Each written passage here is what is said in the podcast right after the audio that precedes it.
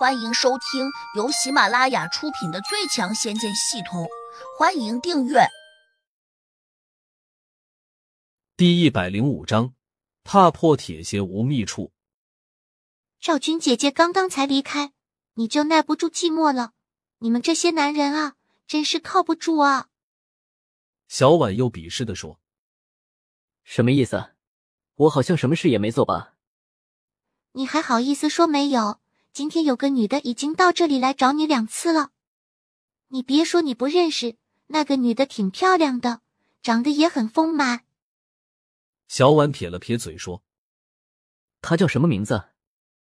胡杨终于明白过来，原来小婉在帮做王昭君吃干醋。问题是最近这些日子，自己认识的女子也不少，谁知道今天来找自己的是谁？我不知道。也没有问，他说是我们的邻居。你真厉害呀，在这里才住了没几天，就把邻居给勾引上了。小婉气哼哼的说。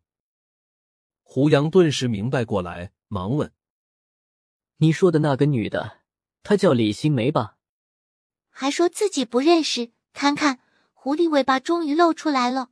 我看你以后怎么给我昭君姐姐交代。小婉说她有十五岁。看样子真可能有这么大，而且他从小在家里独立惯了，所见的事情较多，因此他说出的话比他的实际年龄还更加成熟。知道有个美女邻居找你，你是不是想急不可耐的去找她？胡杨本来想给李新梅打个电话，问她是情急不急，如果不急的话，那就明天再说。现在小婉就像防贼一样防着自己。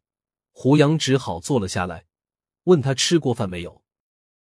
胡杨也不知道为什么对小婉即将就又那么的百般呵护，可能是因为他自幼长大以来身边已经没有了一个亲人，所以在无形中就把小婉当成了自己最亲的人了。被胡杨这么关心了一下，小婉居然眼睛里面露出了泪花，好像极为委屈似的。你还知道关心我啊？你在外面大鱼大肉，逍遥快活，我在家里面一天都没有吃饭了。那我们出去吃吧。小姑娘其实也挺好哄的，小婉却甩了一下手。不，我就想在家里吃，我就想你做给我吃。胡杨眼珠一转，顿时计上心头，说：“行，我的大小姐，我给你做鱼，新鲜的海鱼。”你又想骗我？这天都已经黑了，哪里去买什么海鱼？小婉白了胡杨一眼，说：“怎么会没有？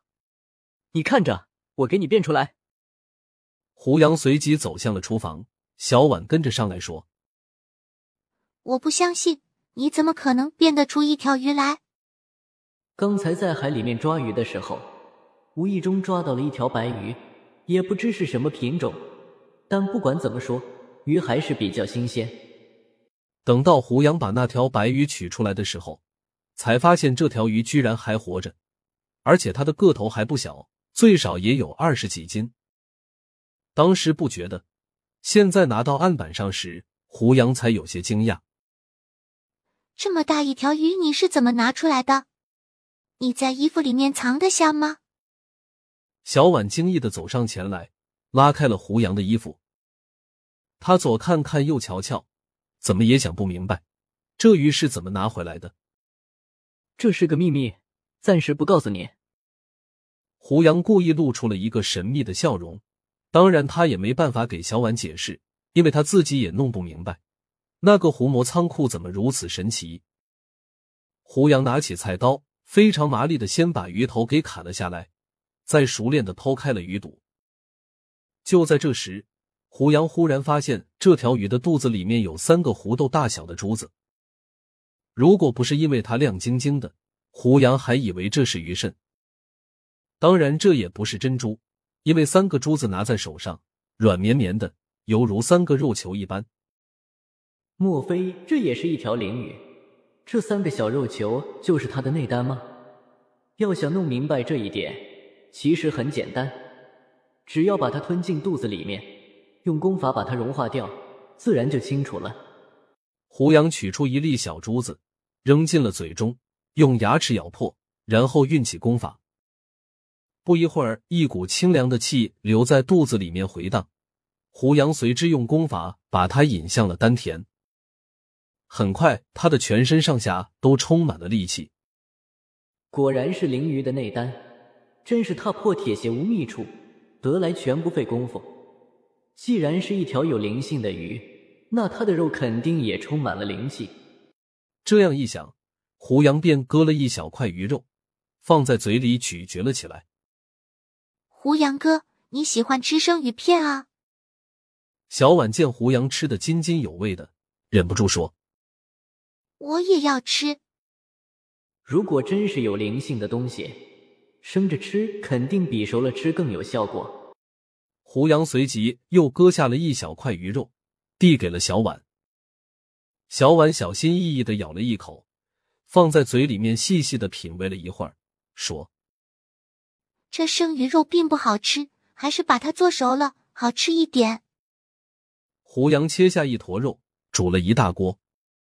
煮熟了的鱼肉果然很香，但肉质却并不算细腻，可能这鱼生长了不少年限。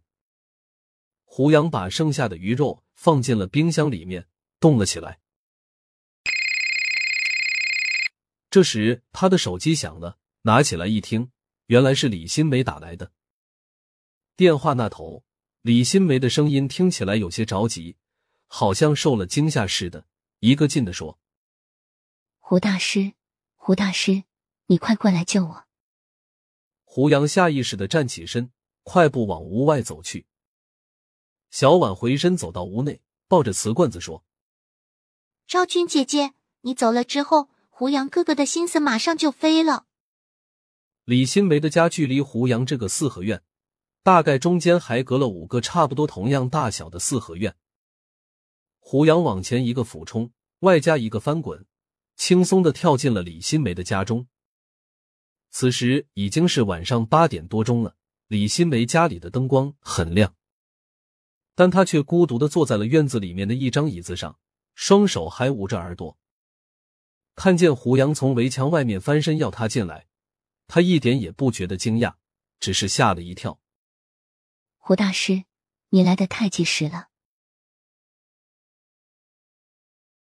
本集已播讲完毕，请订阅专辑，下集精彩继续。